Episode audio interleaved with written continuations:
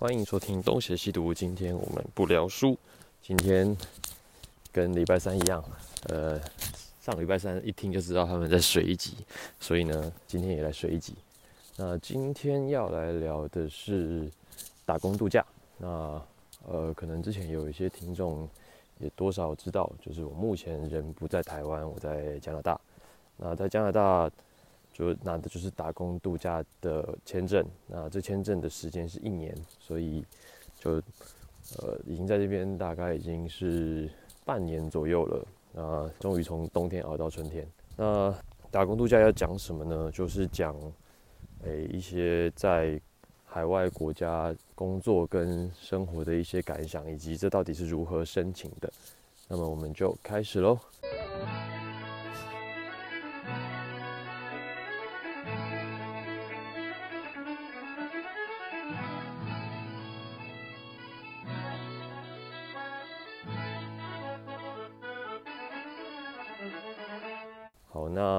基本上目前我所知道的提供打工度假签证的国家，大概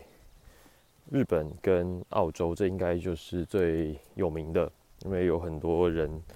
都曾经去过这两个地方，尤其是澳洲嘛，澳洲有一阵子是非常热门的，因为可以赚很多钱。那再来是日本，那日本我之前有去过，就是在疫情前一年，那我是在日本打工度假。后来就才到加拿大。那打工度假签证基本上它是有年龄限制的，就因为它基本上是鼓励年轻人多到其他地方走走，看看世界，所以它的年龄限制大多是在三十岁左右。换句话说，就是你超过三十岁，基本上你就已经不算是那些国家所认为的年轻人了，你就是一个社会人士。你如果想要出国，那你就自己花钱，你自己呃找个假期出来度假。那我自己的话是用了三十岁的打工度假签证，所以那个时候有在日本过了一年。那么现在的话呢，是刚好才在三十五岁的的的这个线上，所以也还来得及申请加拿大的签证。那基本上是这样子啊，就是。加拿大的签证，它在申请的时候是有一点点麻烦的。对，就是如果说今天听众有兴趣申请打工度假签证的话，那么你可以上网打关键字，你就打加拿大打工度假，然后就会跑出一大堆的资料。那那些资料就是他们会有些人会手把手的教你怎么申请。那它的基本逻步骤，就是你要先到加拿大的。政府的官方网站，那在那个网站上面有一有一个项目是关于移民的，那其中有一个就是呃打工度假。那你进去之后呢，他就会让你填一大堆的资料，它基本上都是英文的，所以如果看不懂的话呢，就上网找教程，因为那些都是一步一步这样教你填。然后填完之后，他就会告诉你说，哦，你到你要在一个等待区等待抽签。那通常这一个步骤。被很多人戏称为入池哦，就是你进的那个池子，然后等待被抽中。然后我第一次申请的时候是在二零二零年吧，就是疫情刚开始的那时候。那可能大家印象还蛮深刻的，就是在二零二零年的一开始，其实台湾的时候的疫情才逐渐的。呃，有那个风声，那国外是完全没反应，所以一开始也没什么特别的举动。但是到了大概三月之后吧，三月之后整个疫情给压起来，那疫情爆发之后，就很多问题就出现了，以至于到最后根本就没有办法再申请了。就是我那时候已经把呃申请的步骤。做的差不多了，就是已经把资料丢进去那个池子里，后来那个池子就整个不见了，因为疫情的关系，所以整个打工度假的那个申请就就消失，所以等于那次失败，就在台湾继续待着，待到呃二零二二年吧，才又恢复了那个申请，然后好像因为是加拿大的这个人力短缺。就大缺工，所以他们把名额又开放，所以变得比较容易被选上。好，那被选上之后，他就会再发一个通知书给你，然后跟你说：“哦，你你被选上了。那如果你想要来的话呢，你就要再附上一些你的身份相关资料。”那我觉得这非常烦。首先是他要你出示你曾经常住过的国家的无犯罪证明记录。诶，这个听起来有一点奇怪，就是你要出示你在每一个国家都是身家清白的。那因为我之前曾经去过的国家有这个日本啊、中国，还有菲律宾。那因为只要待好像超过几个礼拜还是几个月，你就是必须要申请。所以当时申请呃菲律宾的。签证的时候，呃，菲律宾的无犯罪记录的时候，那是相当之痛苦的过程，因为那个菲律宾的政府行政效率之缓慢，这是算是有呃世界有名的。那我那时候就拜托了我当时在菲律宾的同梯，因为他现在在菲律宾就是工作，那做的也算顺利，所以他在当地有一定的人际关系。就透过他的协助，我才有办法在这个规定的时间之内拿到菲律宾的这个无犯罪证明记录，就是俗称的良民证啊。那菲律宾的这个是要先去呃内湖他们的这个办事处，就是什么经济经贸办事处，然后要排超久的队，然后你还要去那边按指纹、填表格，然后。在付钱，然后我不知道什么那个，光是付那个申请的费用就要大概一千多块吧，一千多两千。那相较于日本，哇，日本真的是太佛心，因为呃，我那时候去日本的办事处，但日本办事处在庆城街，就是在那个台北的兄弟大饭店的那个巷子进去，那那里那里也是办那个。日本打工度假签证的地方，然后那边一样也是要你按手纹、按指纹，就是不是只有一只手指头，是你全部的手指头的指纹都要在上面，而且要非常的清楚。所以我在那里也按了非常久，因为你只要稍微不清楚，那那个指纹基本上就作废。那不过我必须说，就是那边的服务相当之好，就是大家都很亲切，那也都很愿意协助，重点是不用钱。就你去日本那边按指纹申请他们的良民证是不用钱的，对，然后就一个天一个地啊，这个时候就感觉出国家跟国家之间的差距了。那么在呃台湾，你就是你在台湾，其实你要申请本国的良民证，不过好处是什么呢？好处就是呃很方便，你只要到警察局去说，呃先先上网申请，然后再到警察局去拿就可以了。那大概是一百块的工本费，那这个就给他无所谓。然后这些都拿到手之后，你还要再去呃做一个生物检测，然后它有一个规定的呃场所。那我印象中是在那个信义区，就是在信义区的某一个大楼里面有一个专门的办那种。去美国、加拿大的那种生物检测的检验所，然后也是要付大概八十几块的加币吧，就是大概台币是一千快两千多。然后其实他也就是按指纹，然后好像有问一些问题，我有点忘记了，但感觉没有做什么事，但就是要付很多钱，然后。你还要去体检，那体检的话，它也有呃规定的配合的医院。那么其中一间就是在台北的马街，那我记得台中的那个中国医药大学的附属医院也可以检查，但马街对我来讲比较方便，我就去马街。然后也其实也没干嘛，我觉得就是呃抽血验尿，然后呃问看色盲，然后握力。好像也没检查几样东西啊，反正就是非常简单，然后也是喷了四千多块，呃，就是这种检查真的是医院的收入来源之一啊！我就想说，为什么这种健检的门诊，他们的诊间看起来就是跟其他的诊间不太一样，看起来都特别的高级，就是装潢都非常好。对，就是因为这种属于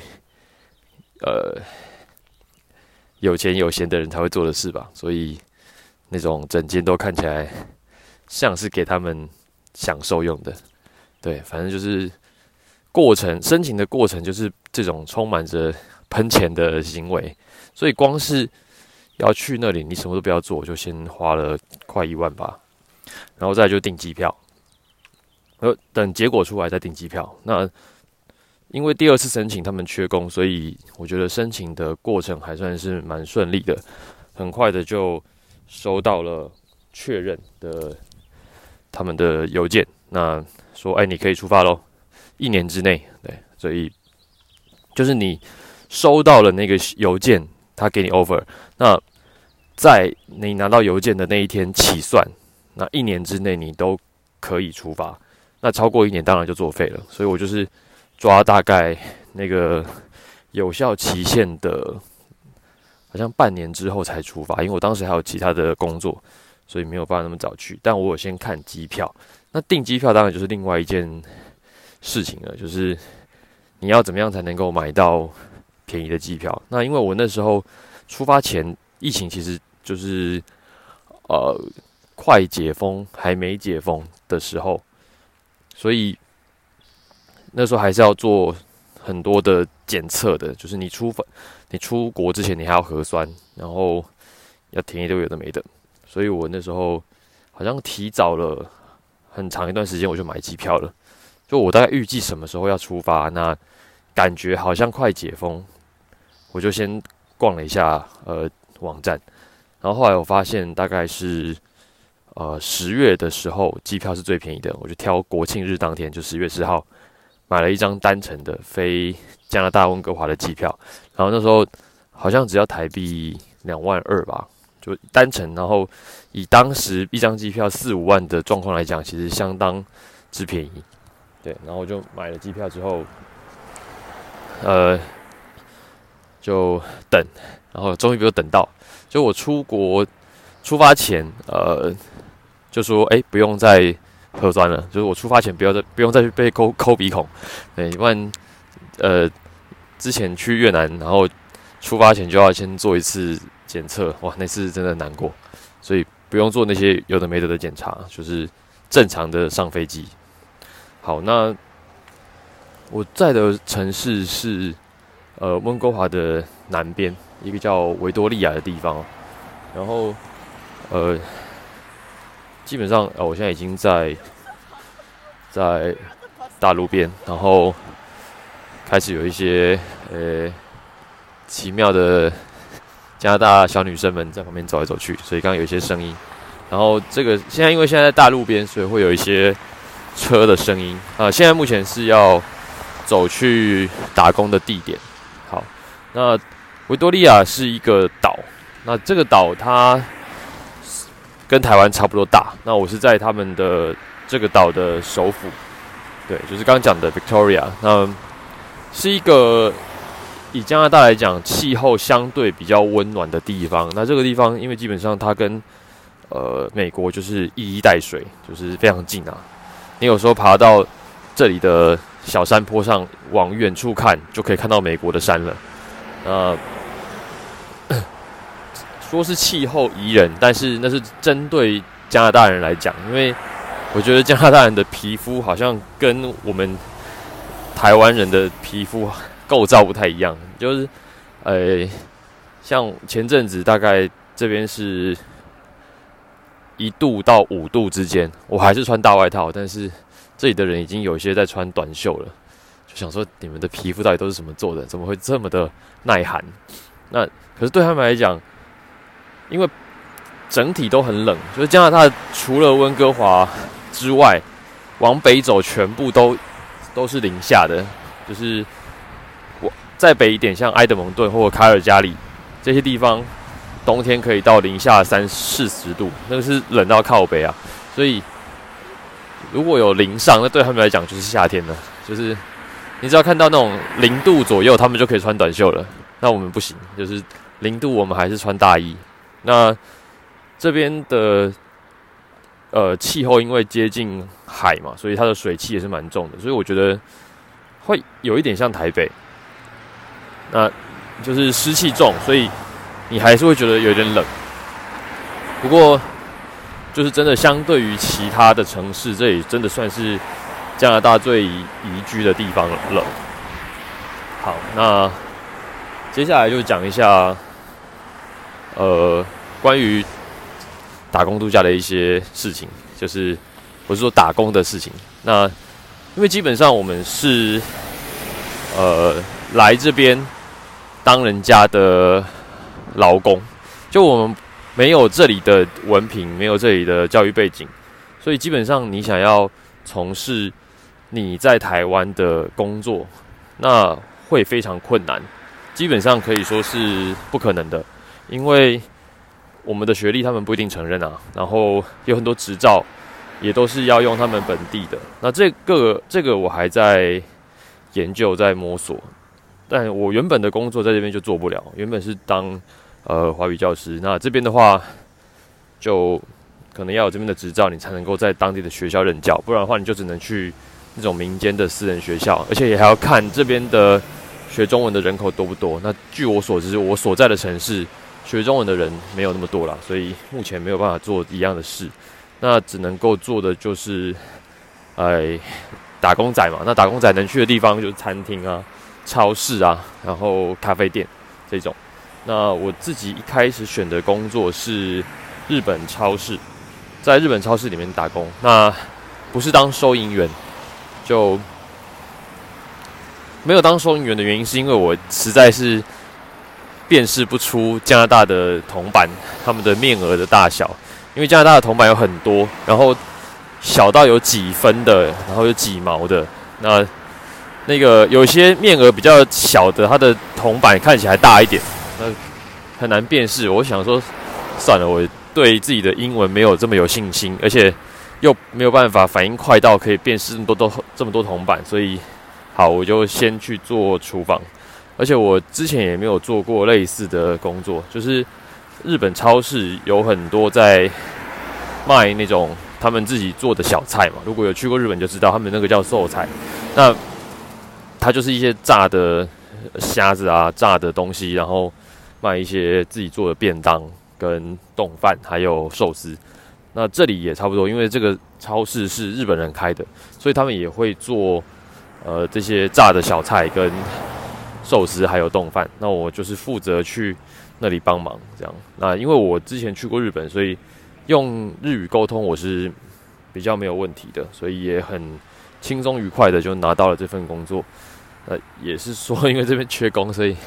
也不算是什么太难找的工作啦。但就是比较辛苦，就基本上就是在这边打下手，那洗洗盘子啊，跟煮饭这些工作。然后，呃，我必须说，这边的劳动环境跟一开始想象的差蛮多的。就是我们在台湾，你会觉得说，哎，你去给人家洗碗，去给人家做一些厨房的工作，会觉得有一点。呃，脏啊，有一点，诶，好像是你没有什么选择的时候才去的。对啊，对我来讲当然是没什么选择，但是我觉得这边的就业环境真的是好很多。比如说，虽然说你是在厨房工作，但是他们都会给你很安全的配备，比如说你要戴两层的手套，然后你要戴口罩，你你要保护好你自己，然后。洗那些碗盘其实也不是你洗，就是全部都是由洗洗碗机来洗。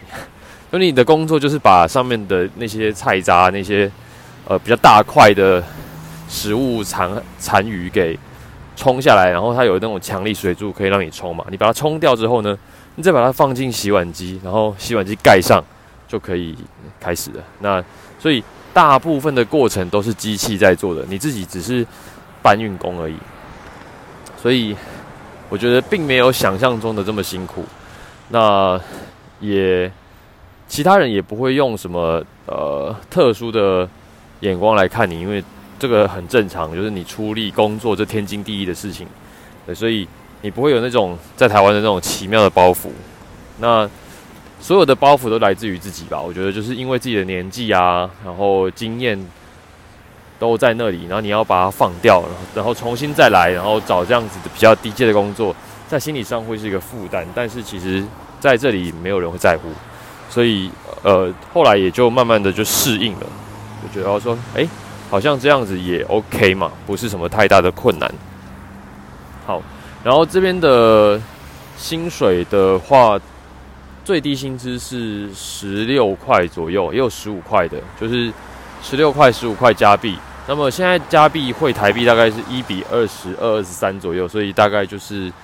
呃时薪大概是快四百块，就三百多四百了。那算起来是比台湾高。蛮多的，因为他们现在打工的话，一小时应该是两百以内吧。那这里就将近是二点多倍了。好，所以如果说只看时薪来讲，那在这边当然是赚的比较多。比如说我一个礼拜做三天的全班，就是八小时。那呃，光是这样子做一个月的薪水，大概就是台币的三万多块。就是一个礼拜只有做三天，一个月做十二天嘛。对啊，就可以领三万多块。所以如果你就是假设你是做一般的上班族的时数，一周五天的话，那可以赚到快六万。可是，可是这边的消费也很高，就是就比如说你在这边吃一顿很简单的河粉，那就是十六块起跳。也就是说，他卖一碗面就是卖你三四百块，所以你的钱在这里也就是刚好而已。所以，呃，虽然赚的的比台湾多，但是消费比台湾高。那跟这边的一般的上班族比起来，我们这样的打工赚的钱又更是微不足道嘛。因为他们可能基本的薪水就是三千加币，最基本的三千起跳，那就是九万块啊，就是对比我们来讲就高非常多。那再高一点的，可能就是四五千以上。那就高更多了，就是他们可能就不会把这点小钱放在眼里。那你偶尔当然还是会有一点心酸嘛，就是觉得说哇，这个跟人家比这个东西，好像自己的这个劳工劳动成本、劳劳动价值非常的少。可是这也没办法，因为本来到这里就是人家的次等公民，就是来这边看一看而已。那呃。就是把自己的心态稍微调整一下，才不会搞得自己好像哎，就是有很多的不平衡，对吧？因为你就知道，反正他们让你来，那也是补充劳动力。那你自己本来就不是要在这里长期发展的话，那拿这点钱就当做是看看这个国家，看看这些这里的城市的一些必须的成本，大概是这样。然后再来还要讲什么？再还要讲的就是，呃，我想一下啊，哦，再来就讲的是说，我觉得如果说呃要在这边工作的话，还是还有一些要注意的事情是，呃，我觉得就是找到一个相对来说比较适合自己的吧。对啊，虽然虽然这边大部分都还是以。劳力的工作为主，但是我想，随着你在这边的经验累积的多了一点，比如说你你可能英文变得更好了，或者是你认识人变得更多了，那我想你可能还是有一些其他的机会可以到这边来，呃，寻找比较好的工作。比如说我最近透过朋友的介绍，呃，也开始在一家咖啡店工作。那我觉得咖啡店的工作虽然其实也就是去做面包，然后以后可能有机会冲咖啡，也不是什么高阶工作，但是相对来讲也是一个新的体验嘛。因为要不是去了，我也我也不会知道说哇，原来平常吃一个面包，它背后要花这么多的时间，要出这么多力。那我觉得这些都是一个以前不会有的体验。那我觉得这个也是一个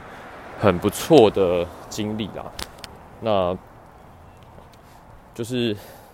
还有一些人他就直接选择到滑雪场啊，或者是到那种极光的度假村去导览，去当滑雪教练。那我觉得那个又是更特殊的一些